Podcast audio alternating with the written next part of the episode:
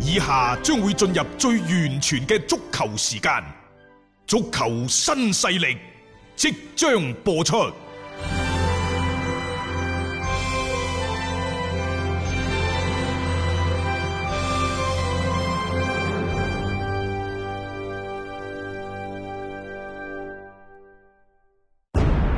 足球場，英雄地，幾多難忘時刻。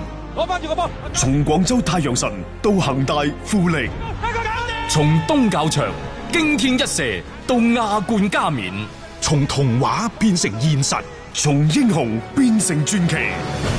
最偉大嘅球員，最不可思議嘅入球，勝敗之間只有一線。神奇之處，魅力所在，一比零啊！各位，只可意會，更可言傳。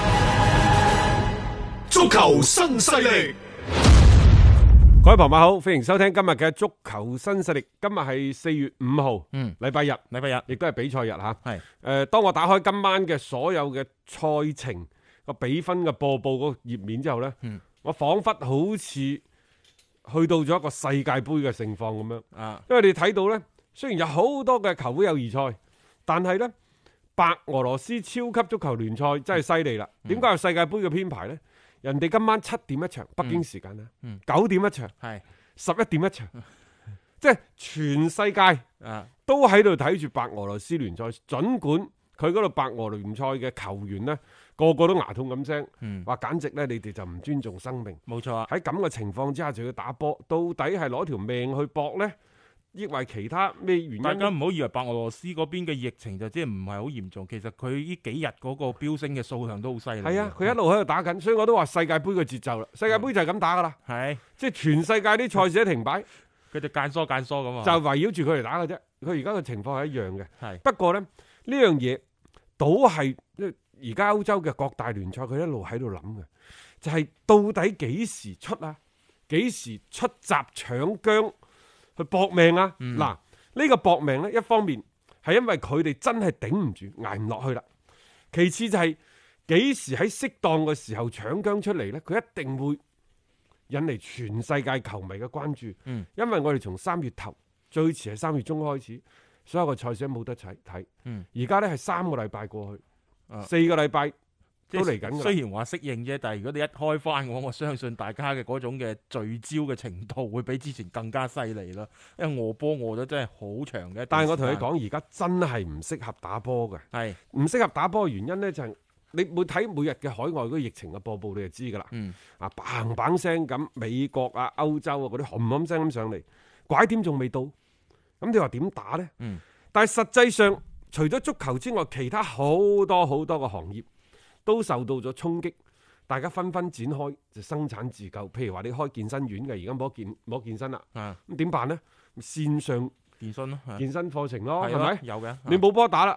哦，咁仲有好多嗰啲咩線上嘅聯賽嘅，最好笑呢就巴塞嗰度，係佢哋而家打緊個咩 FIFA 二零定咩，因為同個贊助商啊，同埋啲版權未經掂，你想去打呢一個西甲聯賽冇冇巴塞羅那嘅，好好玩嘅啊！係好啦，咁啊其他嗰啲即係歐洲嘅足球俱樂部呢，而家為咗面對新冠疫情，只能夠減人工，因為有超過百分之六七十嘅收入都要係俾咗呢一班大帝們。嗯。咁所以呢，而家冚冚聲咁減，最好玩就係巴塞羅那。巴塞羅那原先咪話傾百分之七十嘅，係誒呃球員後尾又同意嘅，但係咁喎最新嘅消息係西班牙嘅球員工會唔同意喎。嗯，即係佢唔願意咁樣樣嘅一個降薪嘅幅度係啊，嚇、即係你話哇一下子得到咁多唔得，嗯你大家傾啦。而家減幾多啊？球員工會嗰度話只能夠減百分之十，喂咁爭好當然遠喎呢啲等佢哋慢慢傾啦。啊都係咁磨嘅啫嗯。但係一方面你係球員工會係咁傾，佢係為啲球員去着想嘅啫。但係作為每個俱樂部嘅球員呢，你唔一定跟球員工會。嗯即係而家係咁嘅。譬如話奇雲迪布尼，奇雲迪布尼話我唔減人工㗎，啊點解要減人工啊嗯？佢話冇理由你班有錢佬平時你揾錢都揾得多。啊啊，當疫情來嚟臨嘅時你候又呢，啄我嗰你啲係啄我嗰啲，係啊嚇，冇錯，即係佢又覺得即係我按照合約精神去做即啫嘛，係好多呢都係喺呢一個所謂嘅疫情之下呢，好多人嘅真實面目呢。嗯就會係全部咁陸陸續續咁表露表露表露出嚟㗎啦。係因為冇波打就意味住冇飯開，球員只係第一波即係受到衝擊嘅人。嗯其實最受衝擊、最受衝擊嘅係俱樂部。德甲嗰度已經講咗噶啦，你睇下德甲而家佢哋最新嘅消息係有四間嘅德甲俱樂部，有九間嘅德乙俱樂部，即係加埋啊有十三間俱樂部話捱唔過六月份。喂，各位，德甲德乙加埋三六個俱樂部，亦就話而家超過三分一嘅俱樂部話我哋已經頂唔住啦，頂唔到三個六月。係六月份頂唔住啦。其中咧，你話德甲大啲啦，但係德甲我同佢講啊，佢哋其實嗰啲德甲中下游嘅球隊同德乙嗰啲中上游嘅球隊啊，冇咩分別嘅。個體量啊嗯，差唔多㗎咋，收入啊支出其實差唔多嘅啫嗯。所以而家嗰四隊德甲入邊咧，其中一隊冇講到係邊隊，就話咧連五月份、五月底都未必捱得落去。嗯另外嗰三家咧，六月份就捱唔落去。德乙咧，亦都係好危殆嘅。嗯，你諗下德乙都要成一半球隊啊啦，嚇德乙十即係誒有九家嘛，係啊，咪咪一一半半咯咯，一半球隊啊嘛。嚇呢度有一半嘅球隊咧就話快嘅就係五月，嗯遲嘅就最多最多去到七月嘅啫。嗯就要咧就係俾呢一個投資人託管，又或者係指定破產受託人、嗯去處理佢哋啲資產，因為已經捱唔落捱唔，住啦。捱唔落，即係其實係破咗產啦。即係呢樣嘢，即係而家已經係敲響咗警鐘，係越嚟越多嘅球隊可能會加入到呢個大軍當中。有球迷就問啦：，喂，德甲喎、五大聯賽之一、喎，嗯五十加一嘅典範，佢哋嘅投資嘅規模唔算話好大，亦都冇使到好多投資人嘅錢。啊，點解即係新冠疫情一嚟一衝擊，佢係捱唔落去呢？嗯， 點解中超成日使投資人嘅錢 有冇事咧？捱得落去呢？咁其實呢，就有必要先了解下德甲嗰個五十加一嘅。之前我哋講咗好多嘅啦。係。所以五十加一就係唔俾你啲大老闆入嚟玩隊波嘛。嗯，係係咪咪？你冇絕對嘅話語你權啫，可以投好多錢，係冇人反對，嚇，但係你永遠攞攞唔到超過百分之五十嘅話你啊語只有權，百分之四十九嘅最只有多，百分之四十九。最多嚇。咁有邊個老闆願意使好多好多嘅錢落個俱樂部嗰度，然之後攞唔到呢個話語權？你覺得呢件事誒，啲老闆們會做咩其？實本身係唔符合一種投資嘅嗰種規律嚟嘅。除咗我和柯春，誒何柯芬俊涵之，但外係柯柯俊係捱咗好多人年哋，係有情懷，有情懷，佢終於係叫做捱過嗰個日子，可以自己去即係立為自己嘅資產，但係又啊係受到廣泛嘅一個質疑同批評嘅。德甲嘅五十加一政策咧，推行咗廿幾年，佢哋亦都非常之引以為豪嘅，即係話你睇我哋吓、發展係最健康嘅，啊你哋所有啲人俾啲土豪咁去投資，但係啲土豪嚟咗投資之後，當佢撤資嘅時候一地雞毛，海水退咗邊邊，你班友咪喺度攞泳。係啊，佢之前呢，佢哋係好自豪呢個五十加一，但係喺今次嘅新冠疫情一衝擊之下，冇波踢冇冇收入之後。嗯，突然間就覺得喂，好似唔係咁妥喎，因為越係五十加一係你係需要俱樂部咧係健康咁發展，係但係因為啲土豪嚟咗之後咧，扯高晒啲球員嘅人工，咁咧就令到咧你俱樂部嘅收入當中要支出更大嘅一部分咧，支付俾球員嘅工資，嗯亦就話以前你揾一個億，可能咧你有千零兩千萬盈餘。咁然之後咧，就即係山大斬埋有財柴啊！四五個賽季之後，可能你都會累積八千萬到一千都仲一個頂億得住，仲頂得住呢個叫家底資產。冇錯。而家唔係啦，而家可能呢，你賺嘅一個億入邊呢，有成九千九百萬都要俾晒啲球員，嗯所以先至有曼城咁奇葩嘅做五六個億生意，誒，啊贏嗰一千萬一。千萬盈餘啫嘛即。係其實我覺得諗翻轉頭，呢個五十加一嘅一個政策，好似有啲唔係好與時我哋俱之進。前已經講咗㗎啦，就係、球員嘅身價升咗，嗯，球員嘅支出嘅人工貴咗，嗯但係你球票有冇升到呢？冇錯，又或者你球票嘅升幅追唔追得上球員身價嘅升幅其呢？實冇咩可能㗎呢樣嘢。你嘅贊助收入有冇升到呢？嗯你嘅比賽日收入有冇升到呢？嗱，呢三塊版權收入、嗯贊助贊收助入收、入，比賽日收入，係嗯構成咗球會收入嘅三大來源。嗯一方面你嘅成本啊棒棒棒咁上，嗯掹都掹唔其次住就係你所有嘅收入呢，嗯嗰個渠道冇拓闊到，又或者你嗰個收入唔可以隨住球員嘅收入推高而推高，嗯咁你揾唔到錢啦。所以呢個五十加一呢，越嚟越喺呢資本嘅衝擊之下呢，顯得極其極其之薄弱。佢好似唔係好適應而家成個嘅足壇嘅一個發展啊，包括埋球員嘅整體嘅身價被扯高，嗯你要有一啲好球員過嚟，你係咪要抌更加多嘅資本落去咧？嗱，又或者你德甲自己同自己比，拜仁慕尼黑我哋唔比，因為佢家裏有餘糧。呢個係特別嘅一個，但係呢，你再睇翻其他嗰啲咩柏林聯啊、緬恩斯啊、科隆啊、肖克零四呢，全部五十加一噶嚇。啊吓，但係佢同自己嗰啲咩賀芬咸、阿比萊比錫錫相比，嗯同樣嘅情況，阿比萊比錫同埋賀芬咸可能後邊有大老闆撐一撐，係輕輕捱一捱，其實同中超一樣啫嘛。一樣嘅，佢可能捱嘅時間會耐啲。但係你其他嗰班咩美恩斯嗰班就因為冇五十加一，後邊冇大老闆支持，嗯咁啊所以呢，你而家嘅情況只能夠呢，就係去執行一項呢，由當地嘅政府同埋即係企業共同為職工發放工資嘅救濟嘅制度。嗯亦就話你只能夠去通過申請短工嘅津貼咧，嚟獲得你原先薪酬嘅百分之六十到七十，係，係咪減咗人工即係咧？減咗人工咯，減但係係你減咗人工，啊就算你減咗百分之三十，對於俱樂部嚟講，呢筆人工仲係非常之高嘅，因為而家俱樂部完全冇收入。係關鍵就係呢樣嘢啦。你減咗呢啲都係杯水車薪，叫做可能捱得個十日八日到，又再咧牙痛咁聲啊嘅，因為你嗰個嘅支出只會係不斷咁樣啦，係要繼續落去嘅。但係你嘅收入你係睇唔到幾時先可以開翻比賽，先可以有頭先講嘅嗰一嚿收入，甚至乎你打唔完呢一個賽季嘅話，你仲要賠翻啲錢出去添。我相信呢，經過今次嘅疫情之後，德甲嘅一啲球隊嘅高層，又或者係整個德國嘅球球圈啊，都會考考慮一個問題，就係、呢個五十加一是否係最適應而家嘅即係係足球發展咁嘅趨係勢，時候要一項諗下，制度真係要諗下佢哋，因為你五十加嘅政策，你限制咗你個金主嘅引入。嗯，咁所以呢，喺關鍵嘅時候，冇人可能會出手嚟拯救你嘅球隊嘅喎。係啊，你而家喺最危急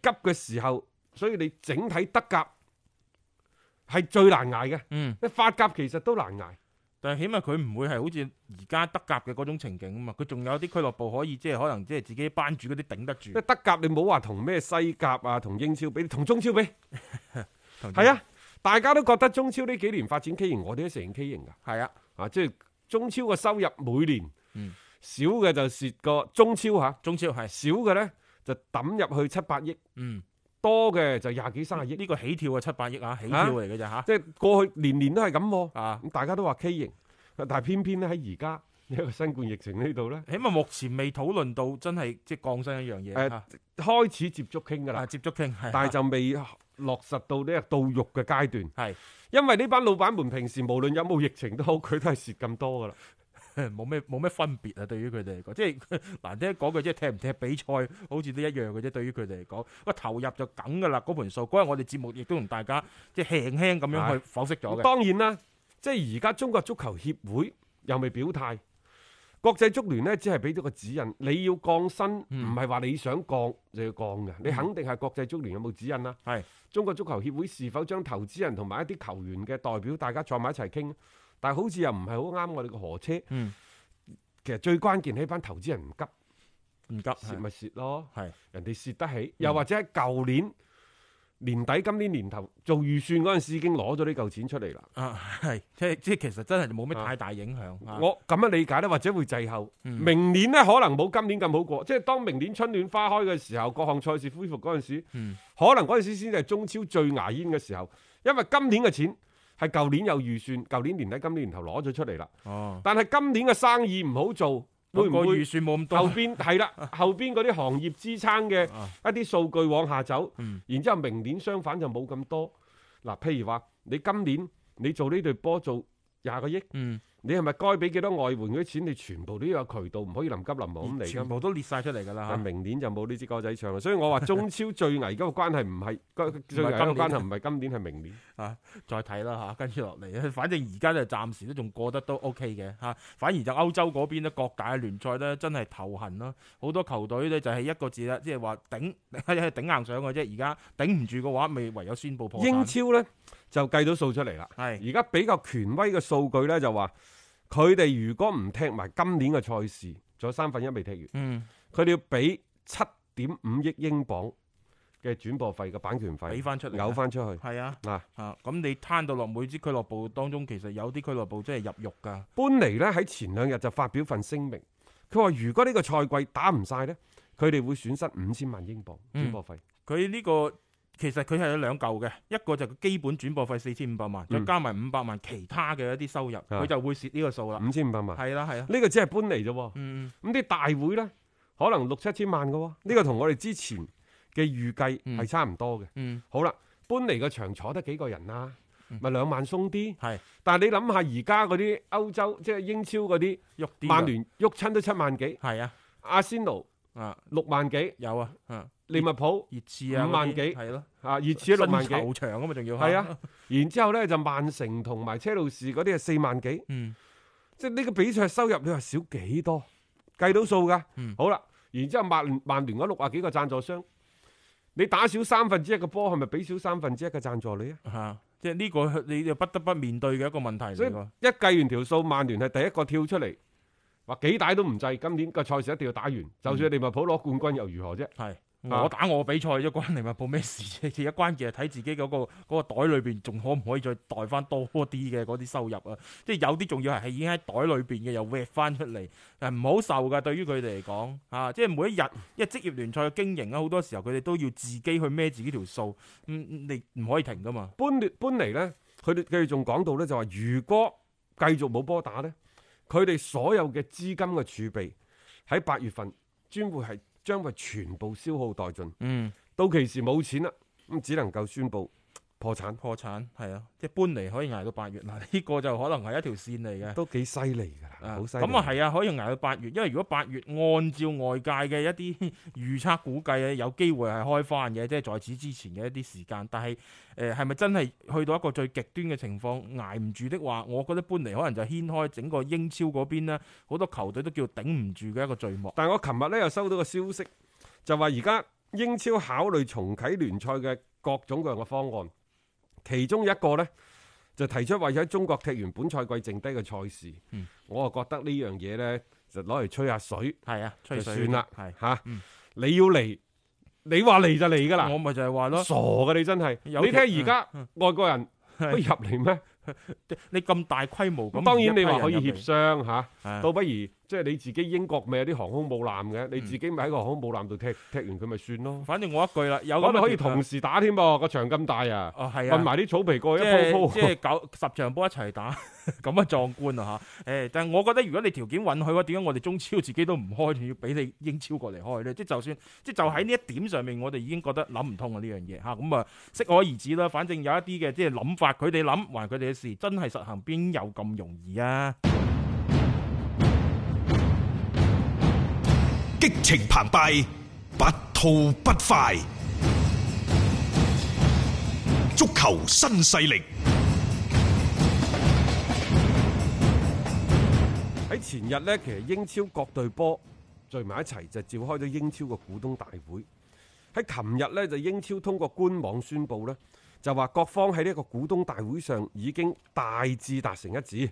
英超聯賽呢，五月初係唔會恢復嘅。嗯，啱即係嘅，起碼要去到五月底嗯嚇、啊其次呢，就係、有條件減薪同埋推推遲發薪，即係遲啲開日出人工啊出啦。人工係，呢事呢都會係同球員呢去傾嘅嗯。啊。即係其實英超都開始動呢個心思啦， 降人工大勢所趨啦，可以咁講啊。只不過佢比其他聯賽頂得嘅時間稍為耐少少嘅啫。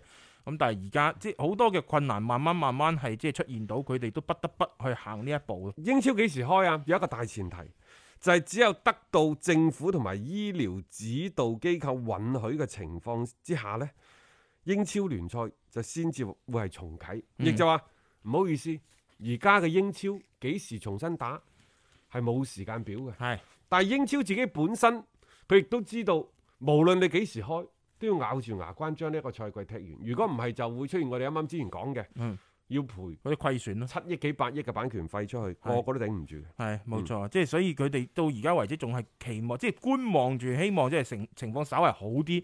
我相信佢哋就有動作去申請嘅誒啦。講起英超嗰度呢，就最近誒，琴日咧應該講利物浦呢，就發表咗一份嘅嗯消息，嗯就話呢，就佢哋俱樂部嘅工作人員呢，就會係即係去領英國嘅暫時失業救濟，係即係佢部分嘅僱員部咯。分嘅僱員。係然之後呢，即係話，但係誒嗰個差額，即係同你原先，譬如話你係嗯一萬磅嘅，嗯你攞咗呢個差額呢，你可能得兩萬磅、兩千磅嘅啫，兩千磅啊。剩低嘅八千磅點辦呢？哦咁咪就利物浦呢，其實都應承嗯，即係補貼翻晒俾你，嗯亦就話一句講晒，就係既然英格蘭當地嘅政府有咁嘅規定。咁佢呢，就唔該先將呢嚿錢攞咗過嚟先，然之後你唔夠嘅，我再補嗯再翻俾你補。翻係咯。咁就有啲球迷就講你有冇搞錯？呢個利物浦咁冇節操啊㗎，去去即係嗨揾國家嘅揾揾有。揾咁多錢啊咁之揾咁多類嘅，錢唔仲單止加油球迷啊，有啲名宿都喺度噴。我覺得噴咩啫？ 你明叔你噴咩啫？明明叔可能佢表達自己嘅一個啊立場態度啊，有時一啲咁冇擔當嘅政府，你咪嗨下佢有啊咯。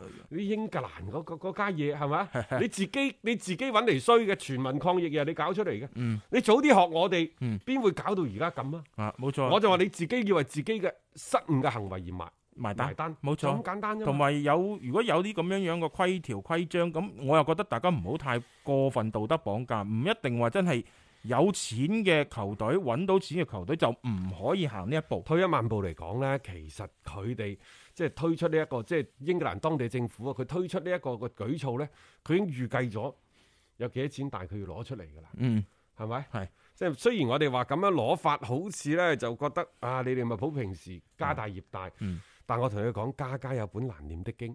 企喺俱樂部嘅立場嚟講，可能減少咗開支，係咪為佢哋以後積谷防饑，嗯亦都係保留咗更加厚實嘅底子呢？嗯，所以我又覺得呢班利物浦嘅名宿，人哋啲名宿都未都未噴，你噴嚟做乜嘢？呢班利物浦嘅名宿做乜嘢？喺呢個時候仲喺撐這個流量，撐這個熱度幹嘛？即係唔需要靠太標榜自己誒點樣樣嘅高風亮節。 我有時覺得呢啲嘢呢，即係特別喺啲疫情面前呢。更加多，我覺得係一啲嘅盤算，盤算自己嚇咁啊，就甚至乎有啲盤算人哋都會有嘅。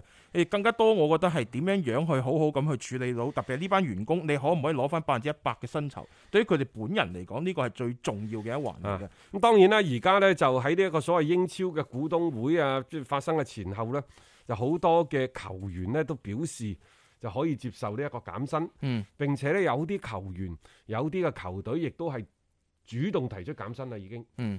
不過，亦都有那麼一班人、一班球員，佢哋係唔想減薪嘅。嗯呢啲人係咩人呢？以曼城嘅奇雲迪布尼為首，嗯啊，包括呢就係呢一個韋斯咸嘅隊長嗯洛克勞堡等等，嗯佢哋呢就拒絕降薪。點解拒絕啊？佢就有冇搞錯啊？我點解要即係益咗 你你哋班有錢佬啫？係係咪即先？即係我本身係攞咁樣樣嘅工資，亦都係叫做有合約喺度，白紙黑啊字寫明噶嘛。咁同埋而家，因為英格蘭之前呢，其實好多球員仲係喺度正常訓練當中嘅，只不過後期先係逐漸逐漸咁樣啦，要居家隔離啊，唔再係一齊集訓啊等等嘅。有球員呢就話呢，俱樂部嘅持有人都係有錢人。嗯哼佢話我哋點解必須要為佢哋做呢啲咁嘅事情呢？嗯球員已經喺誒、呃、當下為疫情提供咗必要嘅幫助，嗯好多人私底下都咁樣做嗯，點解、你哋仲要我哋去減人工，要道德綁架呢？啊，啊即係其實而家就公説公有理，婆説婆有理咯。我我又覺得即係即係等同於就係話誒，你而家降薪，你話我企出嚟，我唔制咁。即係我覺得降薪係一個而家大環境所趨咯。不過啊呢班球員亦都表示，寧願俾英國國家醫療服務體系去捐捐捐款現嗯金、捐款嗯，亦都唔想呢通過降薪嚟幫助富人。但係咁喎，即係你係對事定係對人？我又覺得呢班唔願意降薪啲球員呢，更加多係對人。對人咯，啊，但係老實講嗯，如果你唔減人工，俱樂部捱唔過落嗯去，到到最尾損失嘅都係自己。係啊，再加上呢，你哋口中眼中所謂嘅富人，佢係俾咗好更加高嘅代價，先至係將你哋呢班球員歸攏埋一齊。你有冇考慮過就係你喺呢個俱樂部呢度打波，係已經係超出咗你嘅身價？嗯，人哋俾咗喺你嘅身價之外更加多嘅附加值俾你呢？有問題有事情出現嘅時候，你減薪，嗯你係幫唔好話幫人，我又唔好對事定對人，你既係幫咗人，嗯又係幫咗個俱樂部，係咪對事啊？嗯，俱樂部好過啦，又或者俱樂部可以捱嘅時間長啲啦。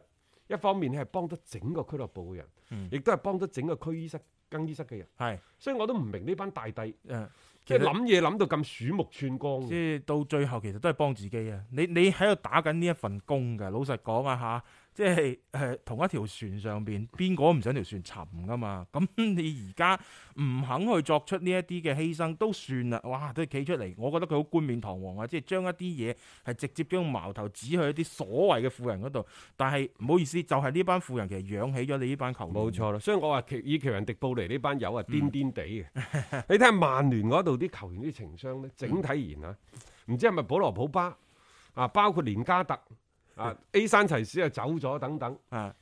即係整個曼聯嘅更衣室你個思路好好好思路清路，好好清清晰，係啊係啊係啊，頭腦清明啊！啊，並且咧人哋做嘢真係好有分寸嘅。嗯最新嘅消息係咩啊？曼聯球員呢係已經同意暫時放棄百分之三十嘅工工資。嗯嗯。呢個暫時放棄呢，到底係以後開翻波嗰陣時再問你攞翻呢？抑或係以後都唔要呢？嗯，誒有待下回分解啦嚇。係咁啊，人哋呢個起碼係一個做法嚟㗎。冇錯冇係咪錯，嗯佢今次呢，就係馬古尼同埋隊中幾個大佬呢就發起嘅，嗯，而陣中絕大多數嘅同意，誒啲隊友呢都嗯同意咁樣嘅辦法。冇錯嚇，而且佢哋即係減咗人工，仲要向曼徹斯特地區嘅啲醫院同醫療居機構咧係捐款嘅，即係起碼有啲錢佢哋真係用咗喺個實處上邊啦，係真真正正係喺今次嘅疫情當中係幫助自己嘅球會，亦都幫助當地嘅社區去做一啲嘅抗疫嘅工作嘅。曼聯嘅人工係幾多啊？佢哋税後嘅人工係一點四五億，嗯税前係超過三個億嘅。嗯我就唔明，即係話呢啲咁嘅即係降百分之三十，到底保羅普巴包括 A 山齊士嗰啲包唔包含入入邊？啊，定係就咁而家隊裏邊嘅嗰啲球球員係啊自己認頭咁啊算數？如果扣一個月扣百分之三十嘅話呢，就嗯差唔多三百五十萬英鎊。嗯，三百一個月嗯英鎊一個月係啊，咁其實呢、個即係如果真係拎出嚟去幫助一啲嘅即係其他機構嘅話，其實都係一筆幾可觀嘅數字嚟嘅。你睇下大衛迪基亞三十七點五萬，嗯呢基本工資啊，因為而家冇波打，只能夠攞基本人工啦。保羅普巴廿九萬，嗯，周薪馬迪爾廿五萬，拉舒福特二十萬，嗯馬古尼係咪十九19萬萬。嗯啊我就話包唔包埋 A 山齊士呢？我好關心呢樣嘢。 而家冇提到啦，可能嗰度佢覺得佢而家暫時唔喺陣中，而且仲要孭 佢一份人工，會唔會暫時就唔考慮住呢？呢、個呢，我哋要睇睇後邊嘅一個分解啦。